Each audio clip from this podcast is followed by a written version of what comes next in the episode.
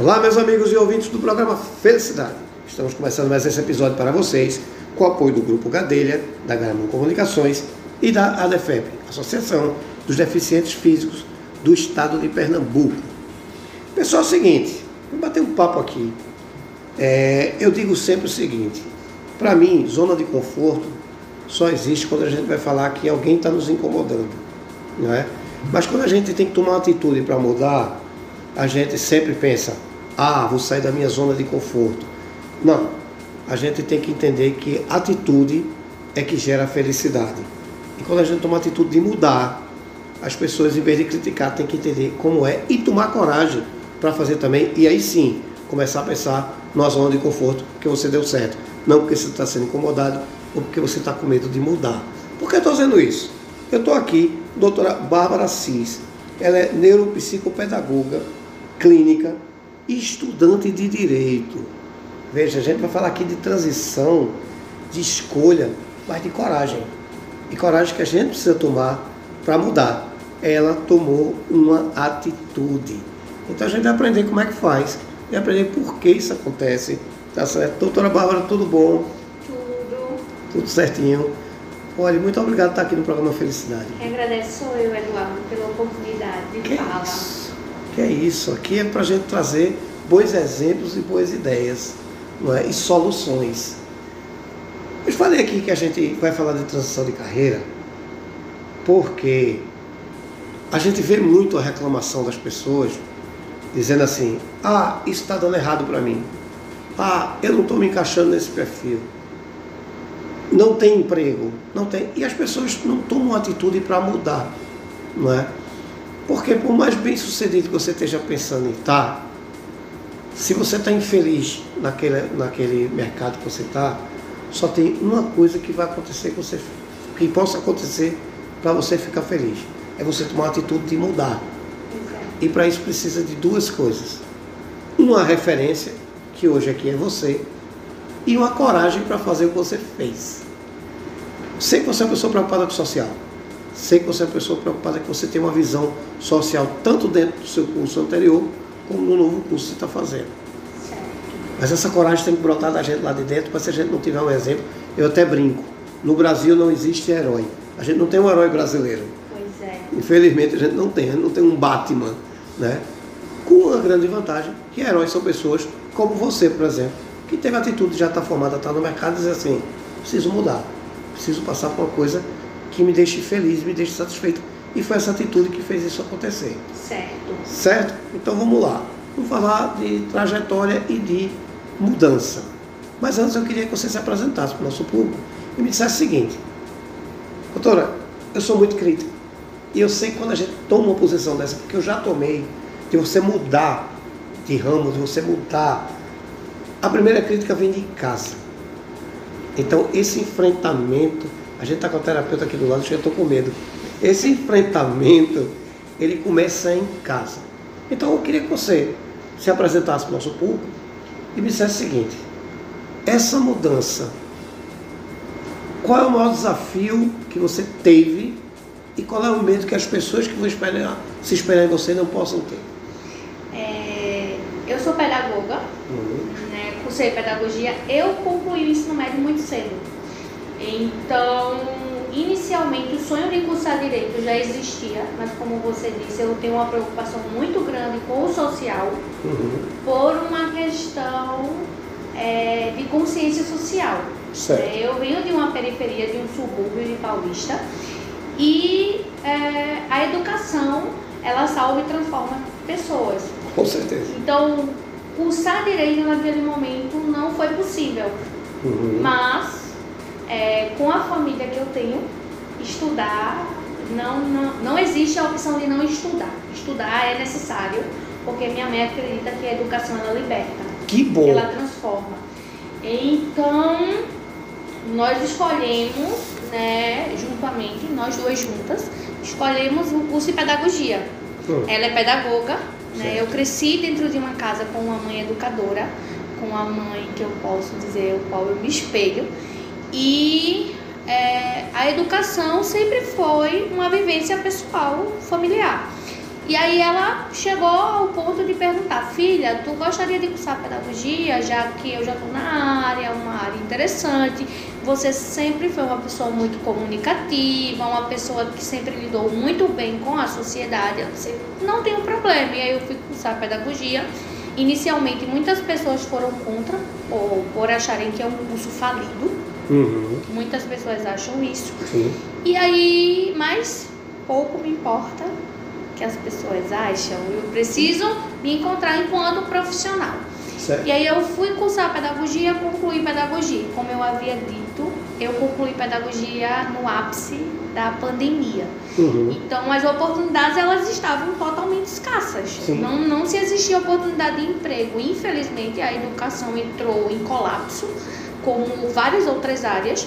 As escolas elas começaram ao invés de ao invés de admitir, demitir e não se existia oportunidade dentro do, do ambiente escolar. Uhum. E aí eu comecei a pensar qual era a área que naquele momento me traria um retorno financeiro, me colocaria dentro do mercado de trabalho e me faria uma profissional, ou melhor, uma agente de mudança social naquele momento.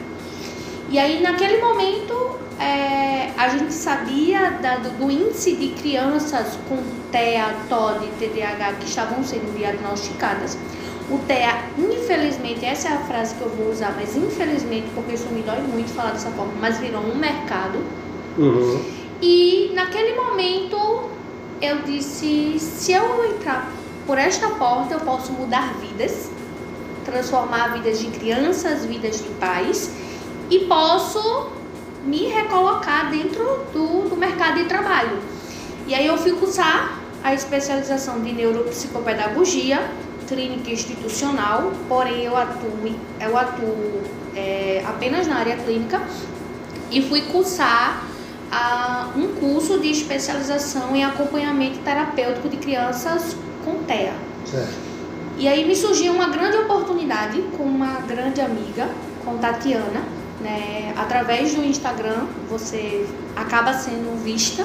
Tá tendo aqui, tá Tatiana- devendo a entrevista aqui no programa Felicidade. E Tatiana me viu, me enxergou e me deu essa oportunidade. E me tornei, no caso, sócia de Tatiana. A gente começou a trabalhar dentro de uma clínica que hoje está crescendo em Piedade, que é o Cairóis Multidisciplinar. E a porta foi aberta e graças a Deus eu prosperei ali. Uhum. né? O índice de pacientes só cresciam. Eu, humildemente, era tida como uma profissional excelente. Os pais gostavam do meu trabalho. Entretanto, eu não estava satisfeita pessoalmente. Não era o outro, era o meu eu. Uhum. Sabe quando você tem um sonho, mas aquele sonho ele não foi realizado e você precisa realizar ele para que um dia quando daqui a, a 20, 30, 40 anos você feche os olhos, você diga assim, fechei com um sonho concluído, eu concluí o que eu sonhava. Então, eu disse, vamos começar a pensar no que eu vou fazer. E aí, quando chegou meados de janeiro de 2022, eu recebi uma proposta da Uninasal de uma bolsa de 70% na época para cursar o curso de Direito. E aí, a proposta foi irrecusável. Uhum. Mas eu tinha a clínica e tinha a proposta do curso de direito. E eu tinha duas opções: continuar na clínica, que era algo que exigia muito de mim, né, muito do meu profissional, é, exigia muito da minha prática, exigia qualidade, porque eu estava lidando com vidas, Sim. ou cursar direito, concluir um sonho, continuar sendo agente de mudança social Uhum. e fazer algo que eu carrego desde a infância, que é defender aqueles que não conseguem ou que não possuem conhecimento e voz suficiente para se defender. Perfeito. E aí o que foi que eu fiz? Eu cheguei à conclusão em uma conversa com essa minha sócia, nós conversamos e na amizade eu entreguei a sociedade a ela, saí e fui cursar direito. E precisou de muita coragem, né? Sim. Porque eu, eu acabei abrindo mão de uma suposta estabilidade Uhum. para cursar direito, porque ali eu tinha uma renda financeira, eu tinha vivência, eu tinha nome no mercado, e aí eu abri mão para reconstruir toda essa imagem profissional, que graças a Deus ela vem sendo reconstruída. A oportunidade hoje, né, dá- já dá para se ver como ela vem sendo reconstruída. E foi assim que aconteceu. Uhum. E aí você perguntou sobre essa questão de apoio, sobre o que as pessoas Isso. acharam, né? Por eu vir de um lugar é, de, de periferia, de subúrbio, e as pessoas acreditarem que o curso de pedagogia é um curso falido, que Uhum. não é, tá, gente? Hoje a gente tem diversos ramos da área da pedagogia. A pedagogia ela não se limita mais à sala de aula, isso aí é mito, mas é, as pessoas aplaudiram demais né, essa transição da área de neuro para a área de direito. Apesar de alguns colegas ainda desacreditarem e usarem a seguinte frase: para você se dar bem na área de psicologia, de direito e, de, e outras áreas fono, outras áreas profissionais, você precisa ter família, você precisa ter nome. Uhum. Como é que tu vai cursar? Como é que tu vai cursar um curso que você precisa totalmente de indicação para se inserir no mercado de trabalho e tu não tem nada disso? Porque eu sou a primeira é, dentro da minha casa a cursar direito. Eu tenho um- uma prima muito distante que é advogada, mas a gente tem um contato mínimo. Então, assim, hoje o meu maior contato são com os meus pais e com é, alguns familiares mais próximos. Então, dentro desse, desse contato, não existem advogados, não existem pessoas da área jurídica, eu vou ser a primeira. E aí as pessoas se questionaram, e aí a resposta foi: eu tenho um sonho, sonhar não custa nada, e eu tenho que ter a consciência de que para sonhar eu preciso abrir mão, e eu estou abrindo mão. Mas eu também tenho que ter a consciência de que no futuro, tudo que for plantado será colhido.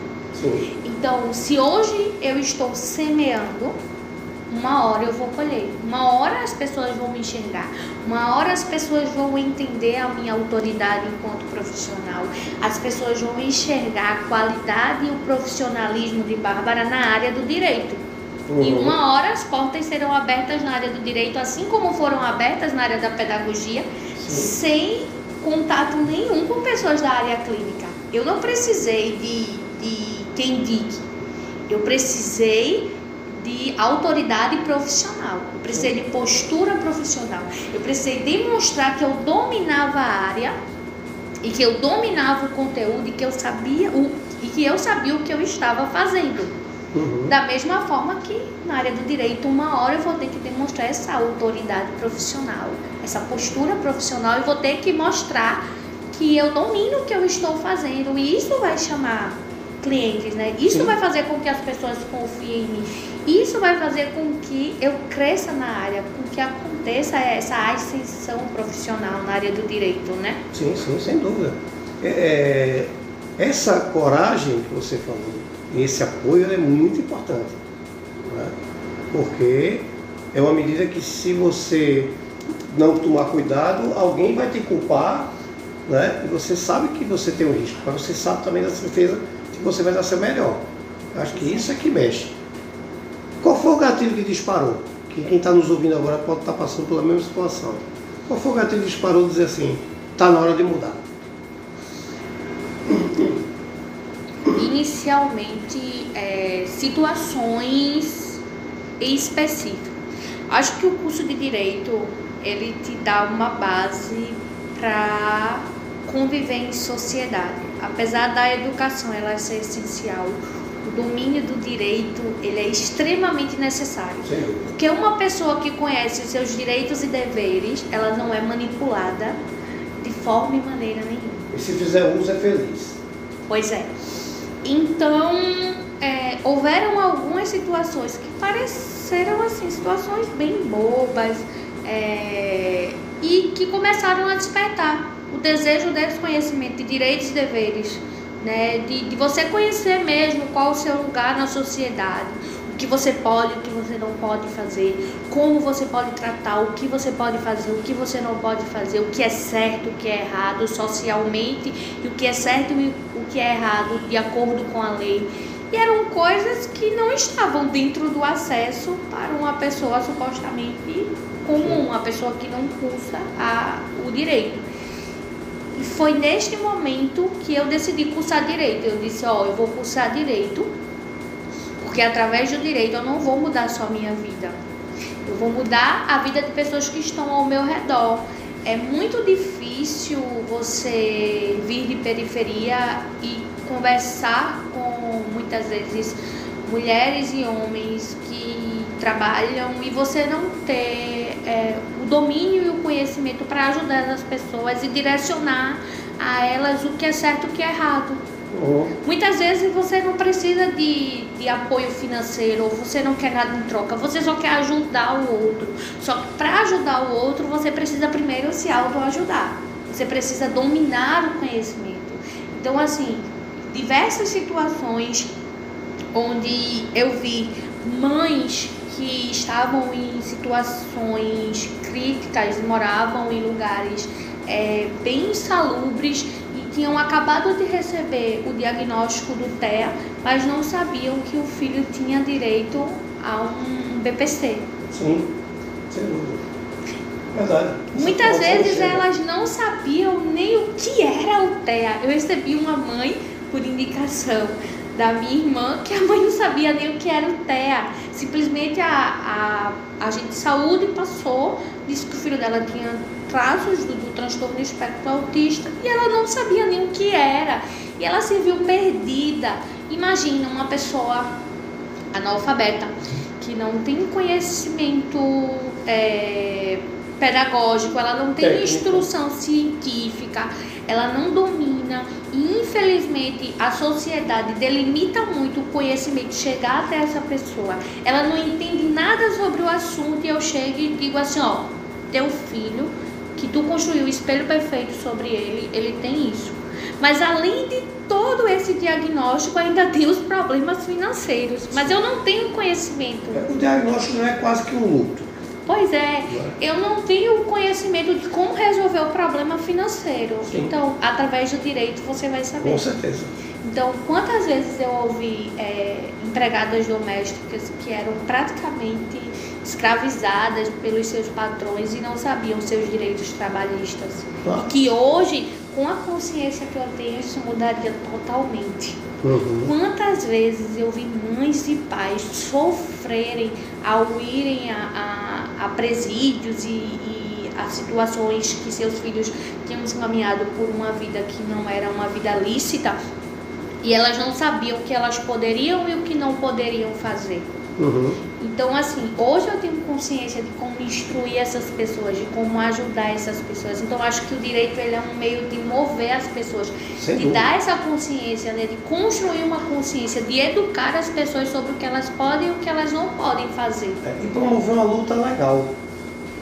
Isso é justa, é justa. Né, justa e honesta. Então, Sim. assim, é, quando eu fui cursar o as pessoas dizem que é uma visão muito utópica, né? Bárbara tem uma visão muito utópica do mundo, muito transformadora. Mas é como eu estava conversando com a terapeuta, é, como diria Paulo Freire, educação não muda o mundo, educação muda as pessoas e as pessoas mudam o mundo.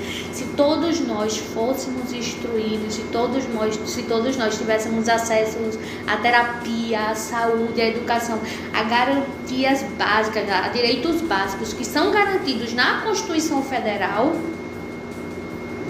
nós, nós não passaríamos por, por, muita coisa do que nós passamos, mas infelizmente o acesso ele é muito restrito, né?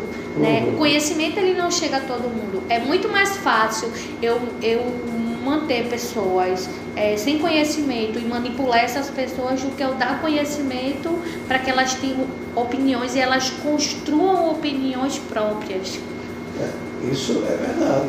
Né? Por isso que a gente sofre quando a gente vai falar de sociedade e de, de bem-estar, a gente se depara justamente com esse quadro. E só o direito traz essa garantia. Pois é. Isso é fato. Mas veja, você está tá aqui no programa como uma referência.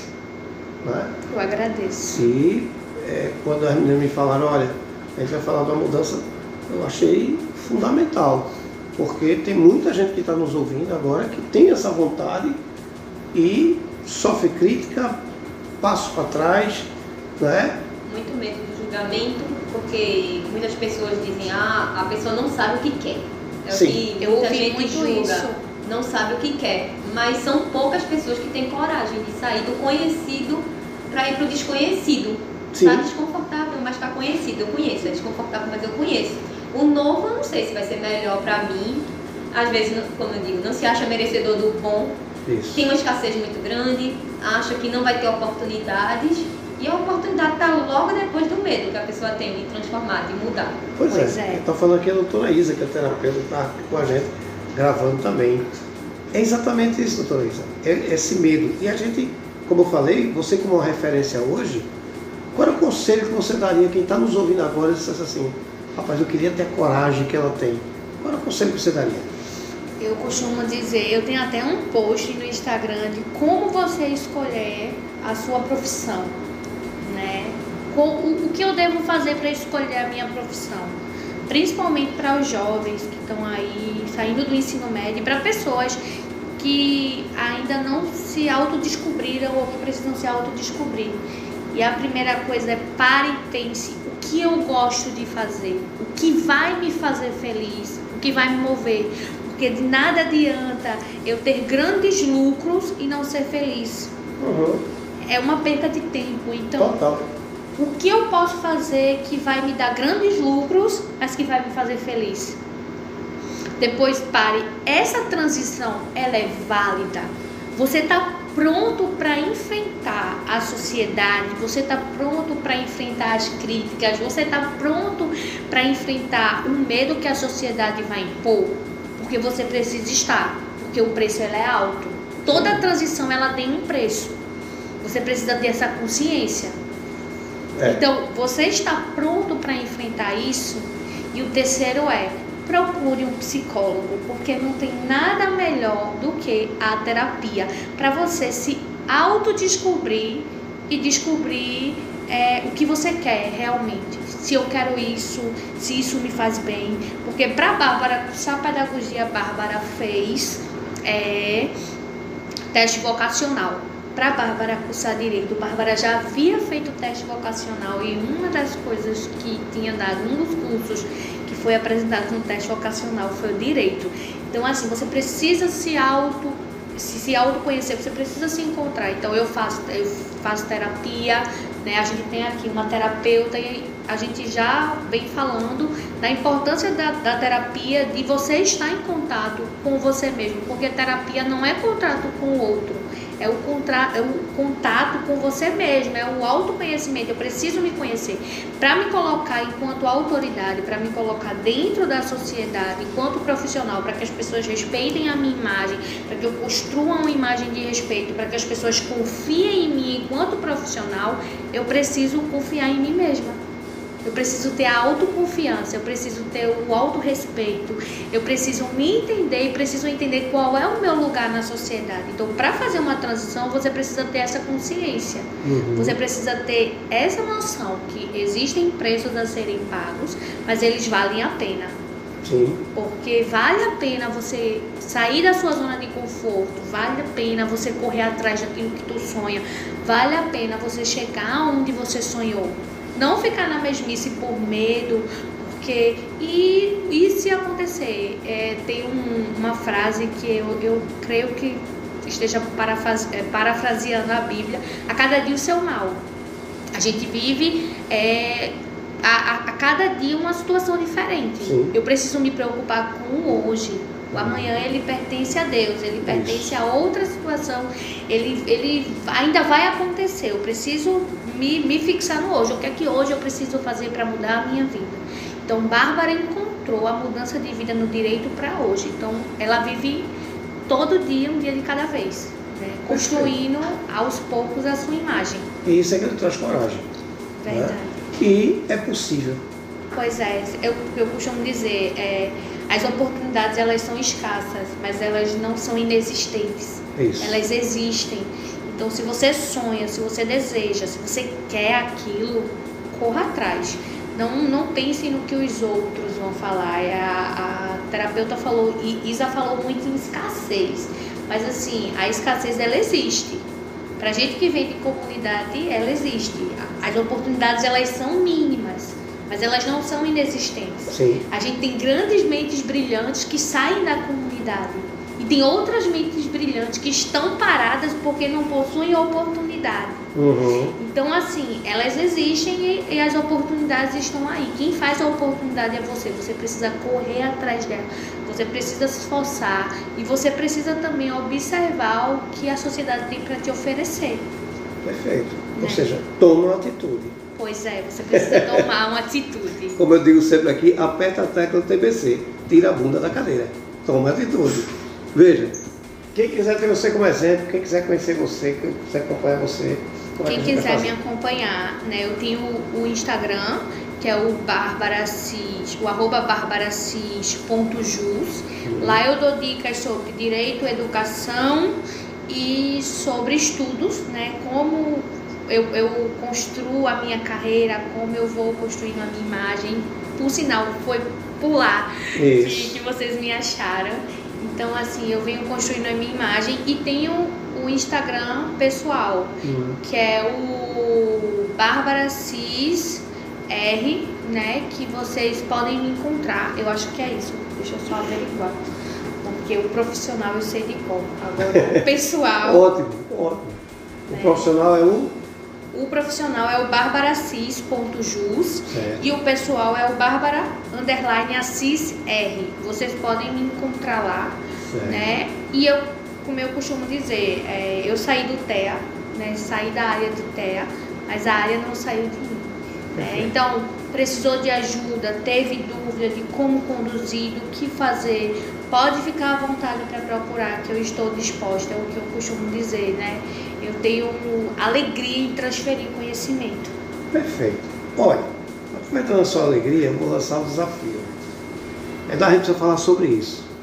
Construa a pauta, vem pra cá. Tá vendo que é simples, fácil e que a gente traz um resultado muito bom para a sociedade.